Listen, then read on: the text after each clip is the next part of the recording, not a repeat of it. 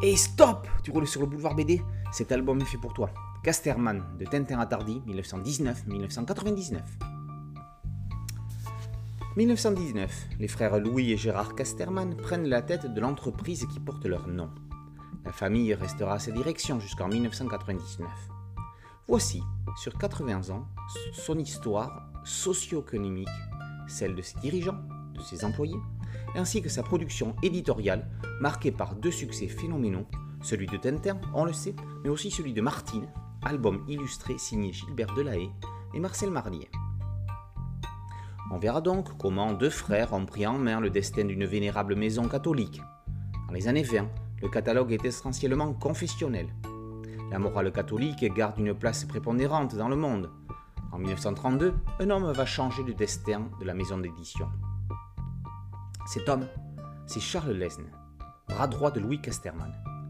Il écrit à un certain Hergé qu'il a connu au journal Le XXe siècle pour lui proposer de travailler pour Casterman, tout d'abord en réalisant des couvertures et des illustrations de livres pour enfants.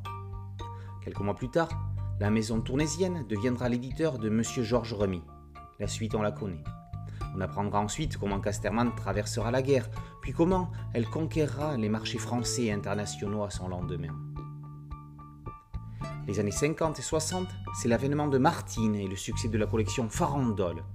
La décennie suivante, c'est le développement des livres documentaires. On assiste également aux échecs dans les domaines de la vulgarisation des sciences sociales et dans le roman. À partir des années 70, s'ouvre la grande période à suivre. Grâce à Pratt, Tardy et bien d'autres, Casterman s'installe en éditeur de bandes dessinées majeures. Puis, c'est la gestion de l'après-RG, l'arrivée du manga, l'animation, avant de terminer par la crise qui a mené à la fin de la direction familiale de la société. Casterman de Tintin à Tardy n'est pas un livre comme les autres, c'est une thèse universitaire que propose Florian Moine. L'auteur a plongé au plus profond des archives de l'État à tourner, dans celle des éditions Casterman. Il s'est entretenu avec des membres de la famille, et qui mieux que Benoît Peters, grand exégète de Hergé, scénariste de la mythique série Les Cités Obscures avec François Scuiten, publié chez Casterman Qui de mieux que lui pour éditer cette somme de 524 pages? En trois parties et neuf chapitres, Florian Moine nous immerge au cœur d'une entreprise, mais aussi au cœur de l'histoire avec un grand H de la bande dessinée franco-belge.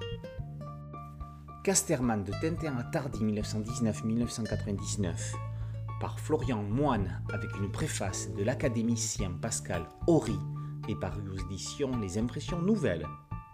Boulevard BD, c'est un podcast audio, un site dédié ainsi qu'une chaîne YouTube. Je vous invite à vous y abonner, c'est gratuit. A très bientôt sur Boulevard BD, ciao